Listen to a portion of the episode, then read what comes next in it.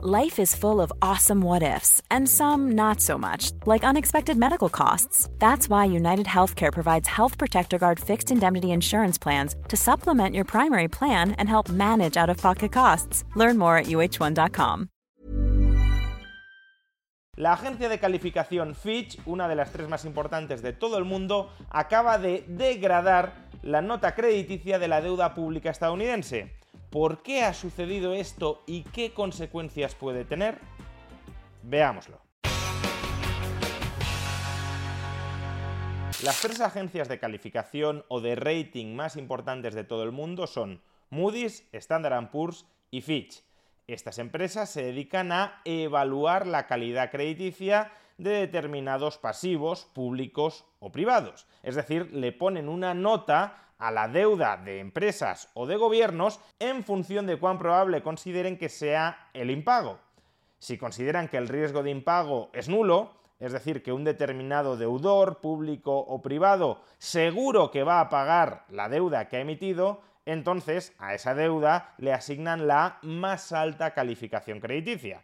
Si en cambio consideran que el riesgo de impago, el riesgo de default es del 100%, que seguro que va a impagar o que de hecho ya ha impagado, entonces a esa deuda le colocan la más baja calificación crediticia. En esta tabla podéis observar el tipo de notas o de calificaciones que otorgan estas tres agencias de rating, de mayor calidad crediticia a peor calidad crediticia. Las empresas o los estados cuya deuda recibe una calificación crediticia de AAA son aquellos que tienen un menor riesgo de impago el siguiente escalón es AA más en el caso de Standard Poor's y Fitch o AA1 en el caso de Moody's, y ese segundo escalón indica que la calidad crediticia sigue siendo muy buena o muy alta, pero algo peor, claro, que el primer escalón.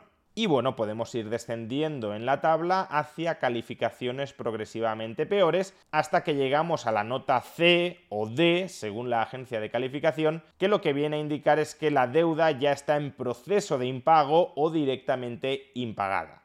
Pues bien, hasta ayer la deuda pública estadounidense tenía una calificación de AAA por parte de Moody's y por parte de Fitch y una calificación de AA por parte de Standard Poor's. Hasta el año 2011, Standard Poor's también otorgaba una calificación de AAA a la deuda pública estadounidense.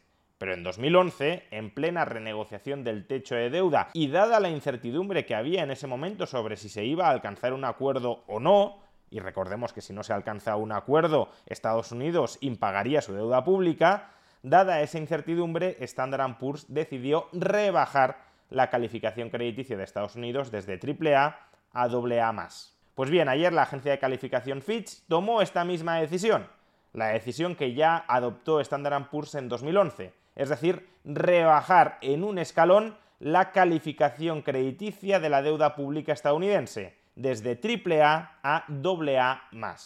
Es decir, que en estos momentos solo Moody's mantiene la máxima calificación crediticia para la deuda pública estadounidense, las otras dos grandes agencias de calificación, Fitch y Standard Poor's, ya han rebajado la nota de la deuda pública estadounidense hasta el segundo escalón. Ya no es matrícula de honor, sino meramente sobresaliente sin distinciones. ¿Y cuáles son los argumentos que ha ofrecido Fitch para tomar esta histórica decisión?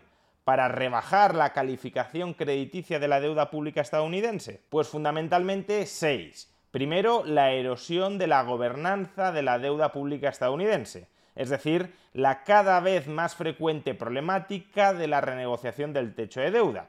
Como ya sabemos, de tanto en tanto, el Congreso tiene que llegar a un acuerdo para elevar el techo de deuda en Estados Unidos. Y si en algún momento el Congreso no llega a un acuerdo político para elevar el techo de deuda, entonces Estados Unidos suspendería pagos, no por incapacidad económica de hacer frente a su deuda, sino por incapacidad política. Y lo que está diciendo Fitch, como ya dijo Standard Poor's en 2011, es que ese proceso político que coloca de tanto en tanto a Estados Unidos al borde del default, repito, no por razones económicas, sino políticas, ese proceso político empeora la calidad de su deuda. En segundo lugar, Fitch también menciona que el déficit público del Estado estadounidense, del conjunto de las administraciones públicas, volverá a aumentar en el año 2023. Es decir, que las emisiones netas de deuda de Estados Unidos volverán a aumentar en 2023 frente a 2022. Concretamente, Estados Unidos terminó 2022 con un déficit público del conjunto de las administraciones públicas del 3,7% del PIB y Fitch espera que cierre 2023 con un déficit público del 6,3%. Tercero, como consecuencia de este repunte de los déficits públicos, Fitch también espera que en el año 2025 la deuda pública estadounidense habrá aumentado desde el 112% sobre el PIB en la actualidad al 118%. Y esta marca, 118% del PIB de deuda pública, es casi el triple que la mediana de deuda pública sobre el PIB que tienen el resto de países que ahora mismo cuentan con una calificación crediticia de AAA. En cuarto lugar, la confluencia de una deuda pública creciente y de unos tipos de interés al alza, debido a la política monetaria contractiva de la Reserva Federal para contrarrestar la inflación, la confluencia, digo, de una deuda pública creciente y de unos tipos de interés al alza, está llevando a que el gasto federal en intereses de la deuda, la factura en intereses que tiene que pagar el gobierno federal estadounidense, se haya disparado a máximos históricos. Está rozando en estos momentos el billón de dólares por año. Es decir, que ahora mismo solo en intereses sobre su deuda, Estados Unidos tiene que pagar un billón de dólares, billón europeo, con 12 ceros, cada año. Esto, para que lo dimensionemos, es algo Since 2013, Bombas has donated over 100 million socks, underwear, and t shirts to those facing homelessness. If we counted those on air, this ad would last over 1,157 days. But if we counted the time it takes to make a donation possible, it would take just a few clicks. Because every time you make a purchase, Bombas donates an item to someone who needs it. Go to bombas.com slash ACAST and use code ACAST for 20% off your first purchase. That's bombas.com slash ACAST, code ACAST. Even when we're on a budget, we still deserve nice things. Quince is a place to scoop up stunning high end goods for 50 to 80% less than similar brands. They have buttery soft cashmere sweaters starting at $50, luxurious Italian leather bags, and so much more. Plus, Quince only works with factories that use safe, ethical, and responsible manufacturing. Get the high-end goods you'll love without the high price tag with Quince.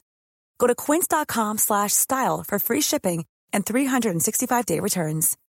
Millions of people have lost weight with personalized plans from Noom, like Evan, who can't stand salads and still lost 50 pounds. Salads generally for most people are the easy button, right? For me, that wasn't an option.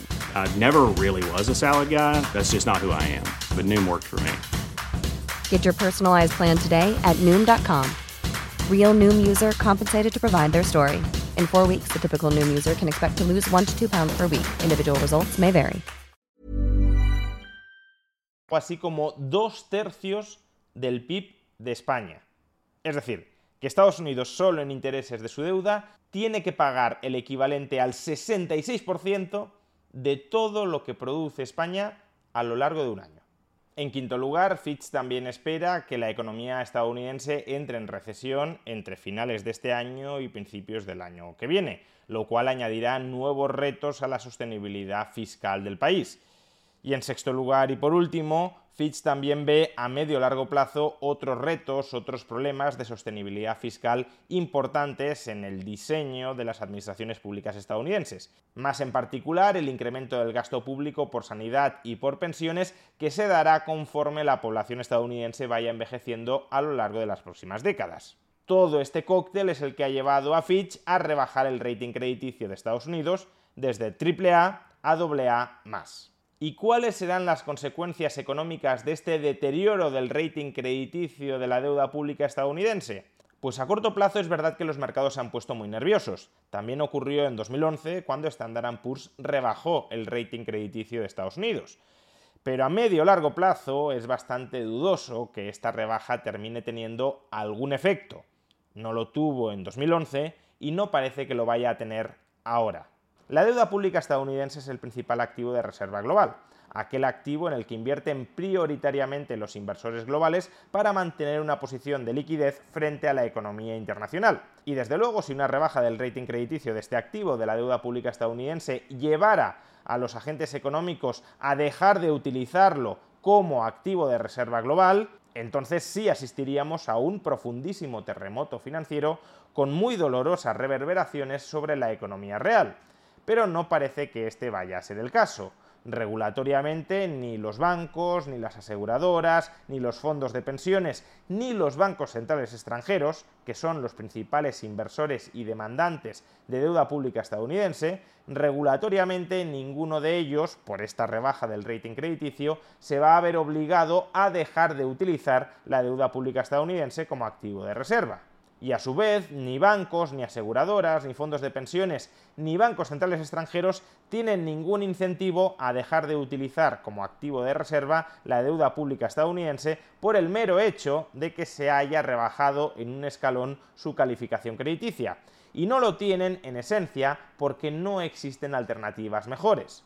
Fijémonos, ¿qué países tienen ahora mismo una calificación crediticia de AAA? Es decir, una calificación crediticia mejor que la de Estados Unidos. Pues los siguientes países.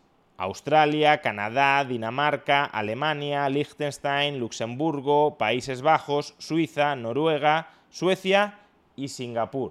Con la excepción de Alemania, todos estos países son diminutos y por tanto el tamaño del mercado de su deuda pública es minúsculo. Su deuda pública, por tanto, no puede ser un activo de reserva global, porque se la demanda en muchísima mayor cantidad de la que estos países pueden suministrar. El único mercado de deuda pública que podría llegar a competir por tamaño, y ni siquiera es así, con el de Estados Unidos sería el de Alemania. Pero ¿cuál es el problema de esta alternativa? Que el euro siempre está metido en una crisis existencial. No se sabe nunca cuánto tiempo va a seguir existiendo. Está siempre encima de la mesa el riesgo de que se rompa el euro. Y frente a ese riesgo existencial monetario, mejor una deuda pública pagadera en una moneda que nadie discute, el dólar, aunque sea una deuda pública con una calificación crediticia algo más baja. Y si no existen alternativas como activo de reserva global a la deuda pública estadounidense, por mucho que la única opción que tienes, la deuda pública estadounidense, sea ahora percibida como algo peor de lo que lo era hace unos meses o hace unos años, si es la única opción que tienes, te la vas a tener que comer con patatas. Por eso, de momento, la trascendencia que pueda tener esta rebaja del rating crediticio de la deuda pública estadounidense por parte de Fitch probablemente sea muy escasa si en el futuro emergiera un mercado de deuda pública tan voluminoso como el de Estados Unidos y con un gobierno detrás que emitiera una moneda indiscutida y que fuera tan o más solvente que el de Estados Unidos, entonces que se deteriorara la posición crediticia de Estados Unidos sí podría tener implicaciones en términos competitivos. Es decir, que la alternativa podría empezar a brillar más que Estados Unidos, pero ahora mismo no es el caso. Por tanto, y en definitiva, estamos sí ante un hecho histórico, que una de las tres principales agencias de calificación globales ha decidido deteriorar la calidad crediticia del principal activo de reserva global, estamos ante un hecho histórico, pero que en el fondo no deja de ser anecdótico desde un punto de vista estrictamente económico. De momento, Estados Unidos puede seguir jugando con fuego sin quemarse.